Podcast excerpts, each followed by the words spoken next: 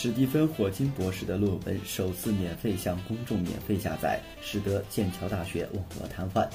霍金在一九六六年的论文《宇宙膨胀的本质》周一午夜后在大学网站上公布部分。网站上公开论文后的头十二个小时内，成千上万的人访问了网站并下载。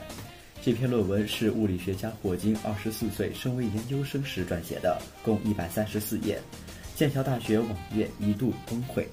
剑桥大学说，目前为止已经有六万多人到他们的网站上阅读或下载了这些作品。自从爱因斯坦以来，霍金被认为是最辉煌的物理学家之一。谦虚地表示，希望人们在最终获得论文后不会失望。霍金教授补充说，他希望通过提供大学期间的研究来激发大众的兴趣，并鼓励其他学者也这样做。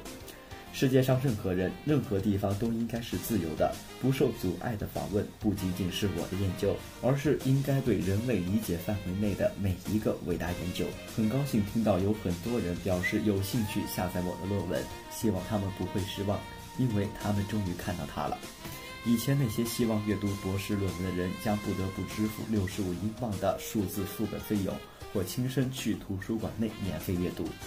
该论文是大学出版系统中最热门的项目。在过去几个月内，该机构收到数百计的读者希望下载全部作品的请求。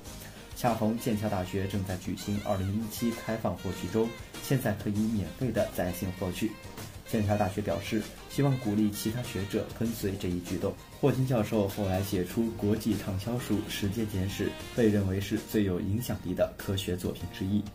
霍金教授昨天说：“通过开放获取周活动阅读我的博士论文，我希望激励世界各地的人仰望星空，而不是匍匐脚下，想知道我们在宇宙中的位置，并尝试和理解宇宙。